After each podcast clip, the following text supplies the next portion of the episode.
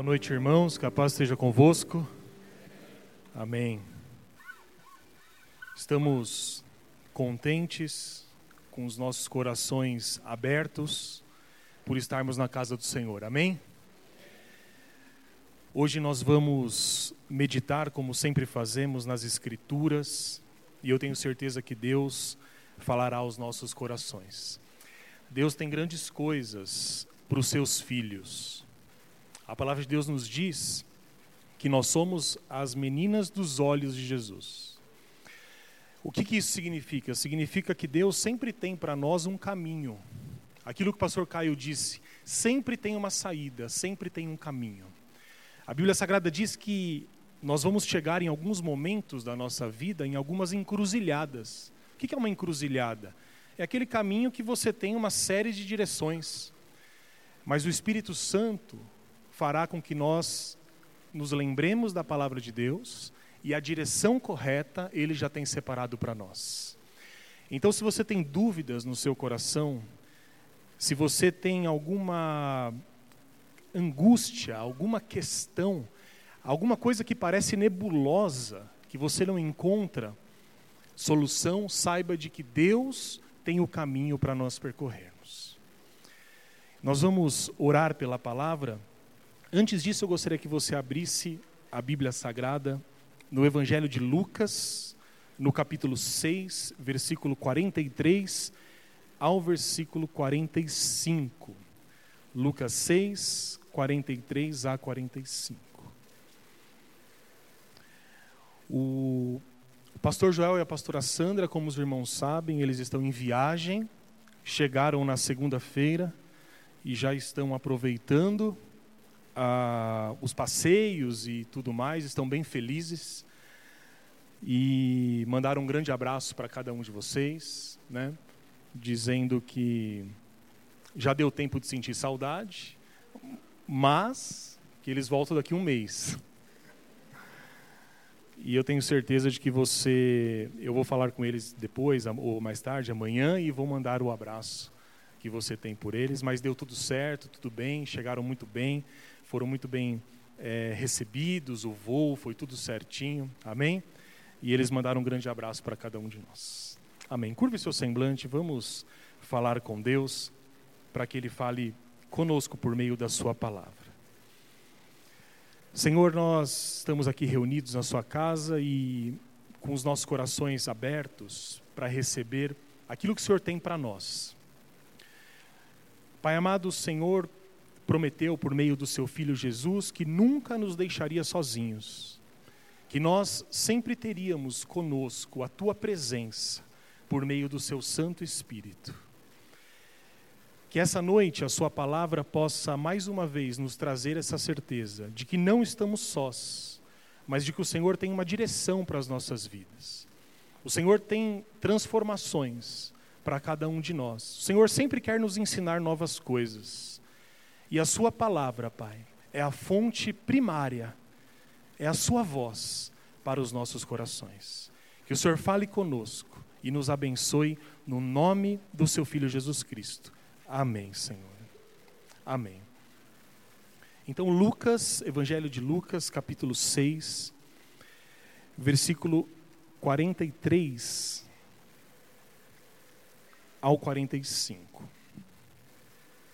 Deixa eu só me achar aqui. Diz assim então a palavra de Deus: Não há árvore boa que dê mau fruto, nem tampouco árvore má que dê bom fruto. Porquanto cada árvore é conhecida pelo seu próprio fruto, porque não se colhem figos de espinheiros, nem dos abrolhos se vindimam uvas. O homem bom, do bom tesouro do coração tira o bem, e o homem mau, do mau tesouro, tira o mal. Porque a boca fala do que está cheio o coração. Amém. Palavras muito conhecidas, não? Do nosso Senhor Jesus. A boca fala daquilo que o nosso coração está cheio. De um modo muito simples, Jesus diz assim: aquilo que nós falamos, as opiniões que nós damos, os conselhos que nós trazemos às pessoas, Tudo isso depende do que nós carregamos no coração. Os irmãos concordam? Se nós estamos felizes, satisfeitos, acabamos de comer aquela feijoada no sábado, não é um sinônimo de felicidade isso? A sua palavra provavelmente vai ser uma palavra mais agradável do que quando você estiver com fome. Quando você tem um problema resolvido, o seu coração está cheio de alegria. E a sua palavra, aquilo que você traz às pessoas, provavelmente será mais edificante. Agora pensa comigo, quando você está com um coração aflito, não? passando por alguma necessidade, alguma preocupação, o nosso coração ele não está cheio de coisas boas, mas ele está cheio de preocupação.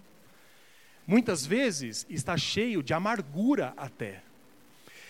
Por que, que Jesus ele diz isso a nós? Porque Jesus nos conhece como ser humanos. Jesus sabe que nós somos pessoas suscetíveis às mudanças. Mudanças de humor, por exemplo, mudanças de situação. Que bom seria se todos nós fôssemos estáveis o tempo todo. Então imagine uma pessoa que não tem variação, que não muda de humor, que está sempre do mesmo jeito, desde que ela não seja mal-humorada, isso é bom. Porque é uma pessoa que vai conseguir viver bem. Algumas pessoas são assim. Você deve conhecer gente que dá risada o tempo todo. Conhece ou não? Talvez você seja uma delas. Eu vi alguns irmãos rindo agora.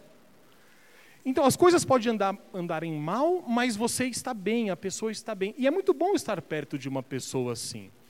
Mas tem uma música que é muito interessante, que fala assim: Desejo que você tenha alguém para amar. Lembra disso? E aí tem uma parte que fala assim: E rir de tudo é o quê? desespero. Porque rir é bom, mas rir de tudo é desespero. O que, que isso significa nessa música? Essa música está querendo dizer que existe tempo certo para todas as coisas. Eclesiastes 3, o pregador, diz o seguinte: há um tempo determinado para todas as coisas. Existe tempo de rir, mas existe tempo de, de lamentar, de prantear, de chorar. Existe tempo de nascer e tempo de morrer. Existe tempo de estar tá bem e também existe tempo de estar tá mal. Por que, que a Bíblia diz isso? Porque nós somos pessoas que sofremos variações. E Jesus, se você reparar bem, Jesus está fazendo um sermão, e é o sermão do monte, e Jesus está conversando com as pessoas. E ele está dizendo assim para as pessoas: tomem cuidado com o seu coração.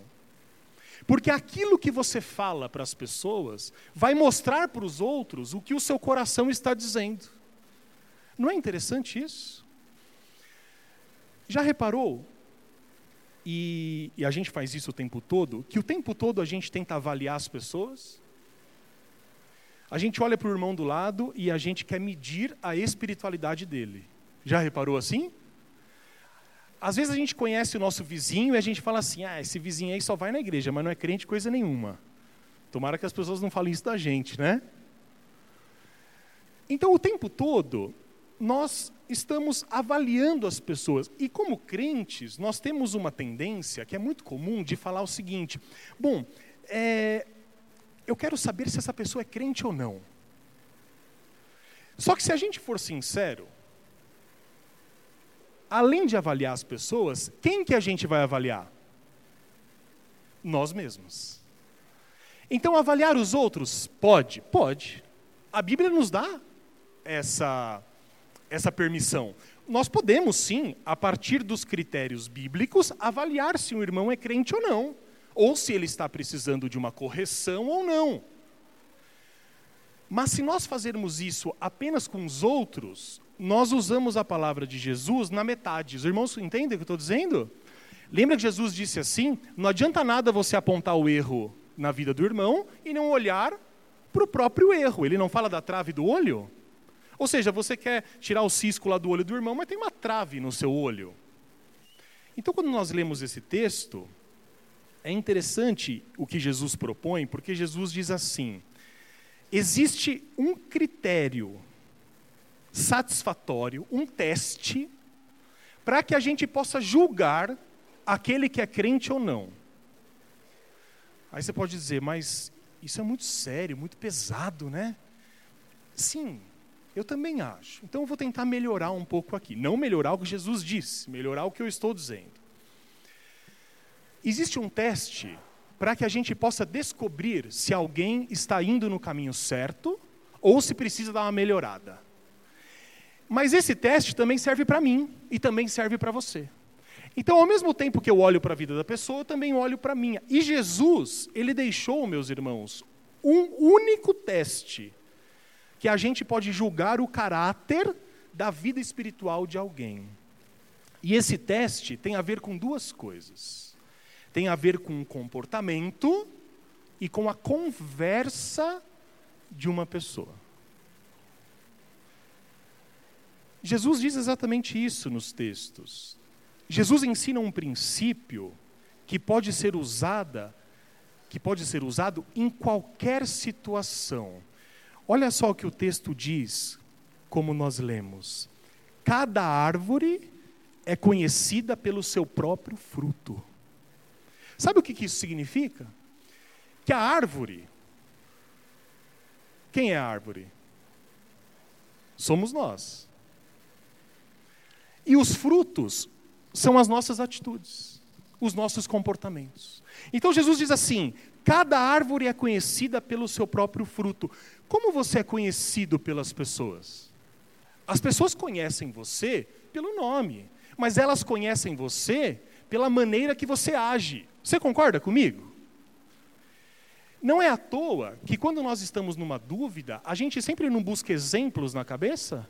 de dizer assim: puxa, se o meu pai, se aquela pessoa que eu admiro, se a minha mãe tivesse nessa situação, o que, que eles fariam? E aí a gente tenta agir da mesma maneira. Porque o fruto da pessoa que você admira é um fruto bom ou ruim? Fruto bom. Então Jesus diz assim: cada pessoa é conhecida pelo seu comportamento. Se você é uma pessoa muito explosiva, não se enganem. Você pode ter um monte de coisas boas, mas as pessoas vão lembrar de você porque você perde o controle o tempo todo. Se você é uma pessoa maravilhosa, ótima e ajuda todo mundo, mas gosta de um palavrão, as pessoas vão falar: ih, aquele lá é o crente que fala palavrão. Não é assim que as pessoas fazem? Então Jesus diz assim: nós devemos ser conhecidos pelos nossos frutos, mas que esses frutos sejam frutos bons. Só que Jesus não para por aí. É, ele continua mostrando, e os irmãos podem ler aí no texto, que não é apenas o comportamento que revela o nosso coração, mas é a nossa conversa. A nossa conversa. Nós conversamos com as pessoas o tempo todo. Gostamos de conversar. A nossa conversa, Jesus diz, revela o que está no nosso coração. Dá uma olhada no que Jesus diz ali no versículo 45. A boca fala do que o coração está cheio. Meus irmãos, são duas afirmações muito importantes. A primeira, cada árvore é conhecida pelo seu próprio fruto, e a segunda, a boca fala do que o coração está cheio. E Jesus ele ensina aqui que quando uma pessoa não produz os frutos do Espírito Santo, essa pessoa não tem o Espírito Santo no coração. Olha que coisa séria. Jesus diz assim: é impossível que uma árvore boa dê maus frutos e que uma árvore má dê bons frutos. Em outras palavras, Jesus está dizendo assim: é impossível que uma videira produza laranja e que uma laranjeira produza uva. É impossível que uma árvore que esteja contaminada produza frutos saudáveis. Do mesmo modo que é impossível que uma árvore saudável produza frutos ruins. É claro que isso traz uma verdade espiritual para nós, meus irmãos. Jesus diz assim: o crente, ele tem dentro de si, dentro do coração, a presença do Espírito Santo. Amém, meus irmãos? Todos nós que somos filhos de Deus, ganhamos um presente de Deus, que é a presença constante do Espírito Santo. Se nós temos o Espírito Santo no coração, o nosso coração deve estar cheio do Espírito Santo. E o Espírito Santo produz bons frutos nas nossas vidas. Talvez você conheça alguém assim, do jeito que eu vou descrever agora. Talvez você conheça uma pessoa que se batizou, que frequenta a igreja, mas parece que tem alguma coisa errada. Parece que no fundo essa pessoa não parece muito convertida. Você conhece alguém assim? Talvez você esteja pensando assim: ah, meu marido tinha que estar aqui. Ou meu vizinho que faltou hoje tinha que estar aqui. A gente sempre acha que a conversa é para o outro. Mas não é isso. Você deve ter pensado em alguém. Mas agora, vamos fazer aquele outro teste. Já pensamos em alguém, agora vamos pensar em nós mesmos. Todos nós aqui conhecemos a Deus, fomos batizados, frequentamos a igreja. Mas como anda o nosso comportamento a nossa conversa? A Bíblia Sagrada diz assim, num texto muito interessante, Jesus diz assim, que as palavras que eu lhes digo sejam ditas em cima do telhado, para que todo mundo possa ouvir. A aplicação que a gente faz nas nossas vidas é assim: a conversa que eu tenho no privado, com um amigo ou em casa, essa conversa pode ser dita publicamente na igreja? Não é um bom teste? Quando nós pensamos assim, algumas perguntas simples, elas podem ser feitas. E eu gostaria que você pensasse nessas perguntas. Quando você pensa em alguém ou pensa em você mesmo, você pode perguntar assim: qual é o fruto que essa pessoa ou eu mesmo tenho produzido? A outra pergunta é: pelo comportamento dessa pessoa, ela se arrependeu dos pecados? De todo o coração, pela conversa que essa pessoa tem, ela crê em Jesus Cristo, ela vive em santidade, vencendo as tentações do mundo. Uma pessoa que está produzindo arrependimento, uma pessoa que crê em Jesus de todo o coração, que se preocupa em ter uma conversa saudável, uma pessoa que se preocupa em se comportar bem diante de Deus e diante dos homens, sabe do que a Bíblia chama essas pessoas? Pessoas que produzem os frutos do Espírito Santo. E quando esses frutos, meus irmãos, eles estão presentes, sabe o que isso significa? Que o Espírito Santo de Deus está presente na sua vida. Quando nós produzimos coisas boas, agradáveis, que edificam as pessoas, significa que não somos nós que estamos produzindo, mas é o nosso coração que está cheio da presença do Espírito Santo de Deus. E eu gostaria de ir a um texto muito importante para a gente entender esse ensino. Abra sua Bíblia na, lá no final, na primeira carta de João, não é o Evangelho de João, é lá no final, primeira carta de João, no capítulo 4, versículo 20 e versículo 21.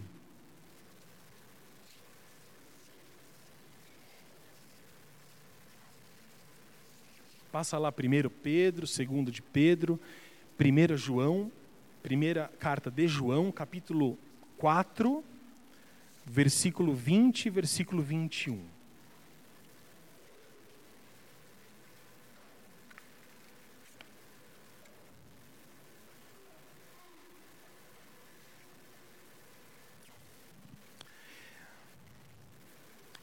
João ele é o apóstolo do amor. Todos os irmãos se lembram. João ele ele tinha um contato muito próximo com Jesus. Na na Santa Ceia, aquela imagem que todos nós conhecemos, João é aquele que está reclinado sobre o ombro de Jesus. Irmãos, lembram disso? João ele se ele se dirige a, a ele a si mesmo, a ele mesmo, de o, o, o discípulo amado. Então o tema que João gosta é o amor. Então esse, esse, esse capítulo 4 assim como toda a carta dele, fala sobre o amor. E a partir do versículo 7, ele vai dizer o seguinte: vamos ler só o versículo 7. Amados, amemo-nos uns aos outros, porque o amor procede de Deus, e todo aquele que ama é nascido de Deus e conhece a Deus. Tudo bem até aqui? Deus é amor, é isso que ele vai falar. Todo aquele que ama Deus conhece a Deus. Aquele que é nascido de Deus, olha só o que ele diz: conhece a Deus. Amados, amemo-nos uns aos outros, porque o amor ele vem de Deus. Essa é a doutrina positiva. Ou seja, amem uns aos outros, porque o amor vem de Deus. No versículo 2, João vai fazer a chamada doutrina negativa. Olha só o que ele vai dizer: aquele que não ama não conhece a Deus, pois Deus é amor. João é um cara muito bom, muito bem explicadinho. Acho ele isso muito bom nele, muito simples. João diz assim: se Deus é amor e você ama os outros, significa que você é de Deus. Mas se Deus é amor e você odeia o outro, significa que você não conhece a Deus. Portanto, é possível que haja alguém que conhece a Deus que odeia o próximo? Não faz sentido. Porque a prova do fruto do amor é estender esse amor não só a Deus, mas estender aos próximos. E aí no versículo 20 tem um argumento é, mais forte de João nesse texto, eu queria ler com os irmãos, 4, 20 e 21. Olha só o que João diz: Se alguém disser amo a Deus e odiar ao seu irmão, é mentiroso. Pois aquele que não ama a seu irmão, a quem vê, não pode amar a Deus a quem não vê. Ora, temos da parte dele este mandamento: que aquele que ama a Deus, ame também ao seu irmão. Mais claro que isso, acho que é impossível. Portanto, nós não podemos dizer amo a Deus e desprezar o próximo, e odiar o próximo. E aí talvez você pense assim: puxa, mas eu amo o próximo. Eu amo meu pai, amo minha mãe, amo meus filhos. Mas esses não são os próximos que Jesus está dizendo. Porque Jesus, certa vez, disse assim: amar aquele que te ama é fácil. Certa vez, Jesus estava ensinando isso aos fariseus. Os irmãos lembram quem eram os fariseus? Aqueles caras que Jesus gostava de incomodar. Eles eram legalistas, achavam que estavam certos. Jesus disse certa vez assim para eles: Vocês é, é, desprezam a palavra de Deus por causa da vossa tradição. Então os fariseus eles se achavam bons demais. E Jesus estava ensinando sobre o amor ao próximo. E os fariseus perguntaram assim: tudo bem, quem é o próximo? É uma boa pergunta, não é? Se Jesus chega para você e fala assim: você tem que amar o próximo, eu quero saber quem é meu próximo, porque eu quero obedecer a Deus. E aí Jesus propõe uma parábola, que é a parábola do bom samaritano. E essa parábola do bom samaritano, a gente não vai ter muito tempo para falar sobre ela aqui, mas ela dá um nó na cabeça das pessoas. Porque nessa parábola, Jesus mostra que o próximo não é aquele que está próximo de nós apenas. Não é aquele que pensa como nós pensamos. Não é aquele que tem a, que torce o mesmo time que a gente torce. O próximo é aquele muitas vezes que nós temos dificuldade de conviver. O próximo é aquele que nós não temos uma facilidade natural de convivência. Para que os irmãos entendam, o samaritano era um povo inimigo do povo judeu. E o judeu era um povo inimigo do samaritano. E um judeu, e Jesus conta isso para judeu, está caído no chão, foi assaltado, deixado como morto, e os próximos a esse judeu passam pela rua. E o que fazem com esse judeu?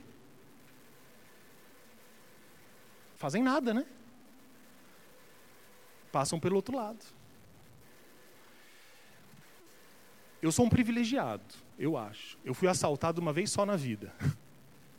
Quem aqui já foi assaltado? Nunca foi assaltado, nunca. olha, e fala que o, o, esse país não tem violência nenhuma. É que para. Eu conheci um cara que foi assaltado 13 vezes, que ele conseguia contar. Então tem uma média, né? Mas graças a Deus, Deus tem, Deus tem nos guardado. Fiquei feliz agora, hein? Eu achei que era. Eu tinha 14 anos. Eu estava vindo da. Eu estava na minha casa, morava aqui na, ali na rua Sul de Menuci, sabe onde que é? Ali, subindo a Getúlio Vargas, e a igreja era ali na Jacomo Zanqueta. Aí, eu fui para a escola, voltei e tal, e estava indo para a igreja. Aí, naquela ruazinha ali, na Carlos Gomes ali tal, tudo escuro, um cara, é, tinha dois caras assim, eu falei, é agora. Você né? sente, não sente? Nunca tinha sido assaltado, mas eu senti. E aí um ficou na esquina, o outro veio e eu acho que até hoje eu acho que era uma arma. Tomara que seja, porque né, pelo menos eu, né, não fui enganado por um pedaço de bambu, sei lá. Eu acho que era uma. Eu, eu não vou arriscar, né? Não vou arriscar. E o cara veio e falei agora. E eu não tinha nada, né? Não tinha nada.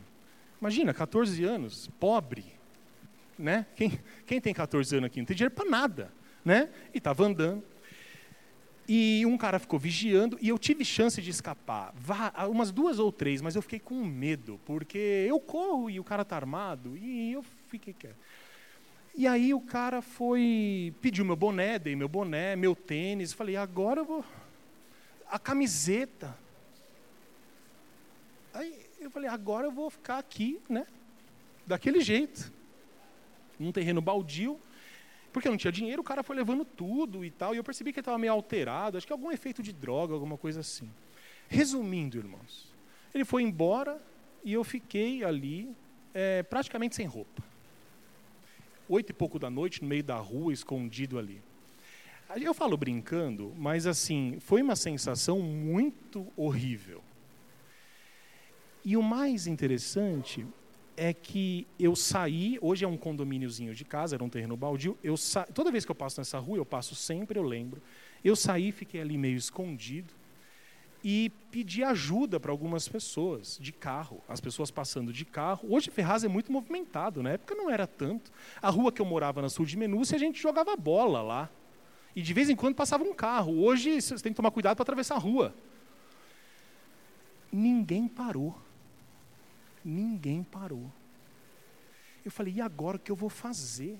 E eu pedi ajuda para as pessoas, as pessoas nem olhavam, elas passavam direto. Até que um rapaz veio e me ajudou. E tirou a camiseta e me deu. Eu falei, não, não precisa. Tá? Tirou a camiseta e me deu. Aí a gente foi para um. Saímos um pouco, ele, ele foi na casa dele, pegou uma, uma roupa, me trouxe, eu fui para casa e tudo mais. E foi é interessante porque eu sei que é uma experiência pessoal, mas eu fico pensando um pouco nessa parábola do bom samaritano. A situação dele era muito mais dramática que a minha. Mas eu pude sentir o que é ser desprezado quando você mais precisa. Eu pude sentir na pele o que é precisar de uma ajuda e ninguém olhar na tua cara. Porque as pessoas têm medo, porque elas julgam que você está fazendo algo errado, que alguma coisa ruim você deve ter feito. E esse judeu que foi assaltado, ele foi deixado como morto, e aquelas pessoas que deveriam ajudá-lo atravessavam a rua, até que veio o samaritano. E o samaritano era inimigo daquele judeu. O samaritano, meus irmãos, tinha motivos para atravessar a rua mesmo. Ele tinha motivo para falar: está ah, vendo só? Mas Jesus conta que esse samaritano foi lá e prestou assistência àquele judeu. Aquele samaritano cuidou dos ferimentos daquele homem que ele nem conhecia e que era de um povo inimigo. Levou esse homem para uma, para uma espécie de hospital e disse assim ao dono lá da hospedaria: disse assim, olha, cuida dele, eu estou te deixando essas duas moedas, e quando eu voltar, se você precisar de mais, eu te pago. E aí Jesus olha para aquelas pessoas ali e diz assim: Quem é o próximo? Meus irmãos, Jesus ele nos ensina que quando nós temos o Espírito Santo no coração, os nossos frutos são bons, os nossos frutos são pacíficos. O nosso comportamento é diferente, a nossa conversa é pacífica. Enquanto todo mundo está botando fogo, instigando, a gente vem com palavras de paz. Enquanto todas as pessoas estão fazendo nós olhamos para a Bíblia e perguntamos: o que Jesus faria no meu lugar? E é por isso que Jesus diz assim: a árvore boa, ou seja, a árvore do cristão, ela só pode produzir frutos saudáveis, frutos bons. O outro ponto que Jesus ensina, além do nosso comportamento, é sobre a nossa conversa. E aqui é um assunto que nos interessa um pouco. Como que você sabe se uma pessoa é de Deus ou não é? A conversa é fundamental, é o que Jesus diz. Jesus fala assim: a boca fala do que o coração está cheio. De um modo geral, se a conversa de uma pessoa ela é ímpia, o seu coração ainda não foi convertido. Os irmãos entendem isso? Se a maior parte da conversa de alguém é mundana, carnal, contrária às coisas espirituais, então, segundo Jesus, a gente pode reconhecer o estado do coração dessa pessoa. Meus irmãos, não significa que a gente não pode conversar uns com os outros. Você pode continuar falando de futebol, você pode comentar as notícias da TV. Você pode ter as suas opiniões sobre assuntos que, num primeiro momento, não são assuntos espirituais. Mas também a gente não pode ser aquelas pessoas que 24 horas por dia falam da Bíblia. 24 horas por dia falam de Deus. Aí você pensa, puxa, mas o Salmo 119 não diz que, né, de dia e de noite eu medito na tua palavra que foi plantada no meu coração. Eu vou dormir, eu vou acordar. Sim, a Bíblia fala sobre estarmos impregnados das coisas de Deus. Mas o que eu quero dizer é que a vida cristã ela é marcada pelo equilíbrio. Nem oito nem oitenta. Uma pessoa que não fala de Deus, que as conversas dela só passam longe de Deus, uma pessoa que tem problema. Mas uma pessoa que só fala de coisas espirituais e não consegue conversar, não consegue ouvir, começa a julgar as outras pessoas achando essas pessoas menos espirituais do que ela. Os irmãos concordam? Esse foi o erro apontado por Jesus nos fariseus. O tempo todo, os fariseus falavam da tradição, falavam de Deus, mas Jesus apontava para eles e diz assim: vocês são como o sepulcro caiado. Por fora, bela viola. Por dentro, pão bolorento. É isso que Jesus fala. Jesus fala assim: o sepulcro caiado é isso. Por fora, tudo pintadinho, bonitinho. Por dentro, imundice, osso, carniça. É isso que Jesus está dizendo. A vida cristã é uma vida de equilíbrio. Meus irmãos, o que Jesus ensina é que nós podemos, sem dúvida nenhuma, reconhecer alguém pela conversa. Se a conversa de alguém, no geral, estiver errada, carregada de reclamação, de malícia, conhece pessoas maliciosas que você não pode falar nada, que a pessoa já leva para outra, outra interpretação? A gente não pode ser assim. Se a conversa de alguém está cheia de amargura, de murmúrio, é aquela pessoa que você não pode chegar e falar assim, tá tudo bem como educação, porque a pessoa vai começar a chorar, ah, não, tá tudo mal, e aí começa, peraí, eu só falei está tudo bem por educação. Tá tudo bem? Tá. A gente pode estar tá mal, mas a gente responde, tá, tudo bem. Se a nossa conversa for carregada de reclamação, de malícia, de amargura, a gente não pode dizer que o nosso coração está próximo de Deus. Mas, meus irmãos, Jesus, e eu creio que hoje, Ele nos chama a um compromisso. E esse compromisso tem a ver com uma pergunta: Quais são os frutos que a partir de hoje eu quero produzir na minha vida? Essa é a pergunta que Jesus faz a mim e a você. A partir de hoje, quais são os frutos que eu quero começar a produzir? Se lá no passado, ou se ontem eu produzi frutos maus, eles já foram esquecidos, porque o sangue do Cordeiro é capaz de nos livrar de todo pecado. Se a minha vida tem sido marcada é, por uma fama de, de alguém insuportável ou, ou, ou de alguém que não é confiável. Tudo isso fica para trás. Porque hoje Jesus nos chama a produzir frutos de paz e frutos de justiça. Então a pergunta que nós podemos responder hoje dentro do nosso coração para Deus é assim: a partir de hoje, o meu comportamento e as minhas conversas irão glorificar mais a Deus? Se você responde que sim, significa que a sua vida, a partir de agora, vai ser uma vida dedicada à glória de Deus. E eu gostaria que os irmãos fossem na carta de Paulo aos Efésios, o último texto que nós vamos ler.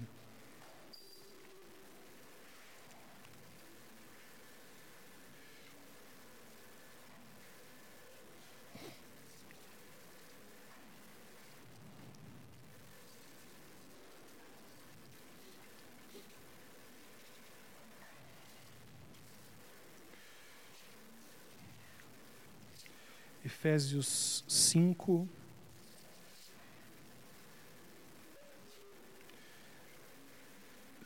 Cinco dezoito a 21.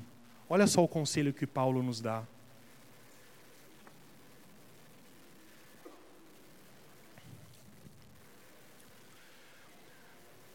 Efésios 5,18, Paulo diz assim: E não vos embriagueis com vinho, no qual há dissolução mas enchei-vos do Espírito. Falando entre vós com salmos, entoando e louvando de coração ao Senhor, com hinos e cânticos espirituais. Dando sempre graças por tudo a nosso Deus e Pai, em nome de nosso Senhor Jesus Cristo, sujeitando-vos uns aos outros no temor de Cristo. Meus irmãos, que a nossa vida seja um louvor a Deus. Que as nossas atitudes tragam a paz de Cristo àquelas pessoas que precisam. Meus irmãos, que as nossas palavras produzam edificação e coisas boas no lugar que nós estivermos. Porque nós sabemos que o nosso coração está cheio da presença de Deus. E se você precisa de um encorajamento, às vezes numa palavra como essa, nós fazemos um autoexame e a gente pensa assim: puxa, mas eu preciso muito melhorar. Se você pensa assim, você está no caminho certo. O caminho errado é aquela pessoa que ouve essa palavra e diz assim: ah, isso eu já faço desde a minha juventude. Parece um personagem da Bíblia que fala isso. Mas se você ouve essa palavra e você diz assim: puxa, eu preciso melhorar. Quando você olha o seu dia de hoje, de ontem, você fala assim: puxa, nessa situação eu deveria ter agido diferente. Se você está sentindo isso, E se você pensa assim, saiba que o Espírito Santo de Deus habita em você. Saiba que o Espírito Santo de Deus está transformando o seu coração à imagem e semelhança de Jesus. E se você tiver que de dedicar um tempo essa semana para meditar num versículo, na sua casa, hoje, amanhã, antes de dormir, faça um propósito com Deus e fala assim: Senhor, eu quero ter minha vida transformada. Você pode meditar na carta de Paulo aos Filipenses, no capítulo 3, versículo 13 e 14. Olha só o que o apóstolo Paulo diz: Mas uma coisa eu faço, esquecendo-me das coisas que para trás ficam, e avançando para as que diante de mim estão, eu prossigo para o alvo, para o prêmio da soberana vocação de Deus em Cristo Jesus. Esquecendo da minha vida antiga. Se ontem eu pequei, se essa semana eu falei coisas que eu não deveria, se a minha vida tem sido marcada por frutos, ora bom, ora ruim, que a partir de hoje nós possamos fazer como Paulo fez, ajoelharmos em casa, orarmos a Deus e dizer assim: Senhor, até hoje eu fui uma pessoa, a partir de agora eu me esqueço das coisas que para trás ficam e caminho para que estão diante de mim, para alcançar o prêmio da soberana vocação de Deus em Cristo Jesus. Tenha certeza de que se você fizer essa oração, sinceramente, Deus vai te transformar de glória em glória. Talvez Ele te transforme aos poucos em alguns momentos, mas nós nunca vamos retroceder sempre andar para frente, para cada vez mais sermos parecidos com Jesus Cristo. Que Deus nos abençoe, em nome de Jesus. Curve seu semblante, vamos orar a Ele.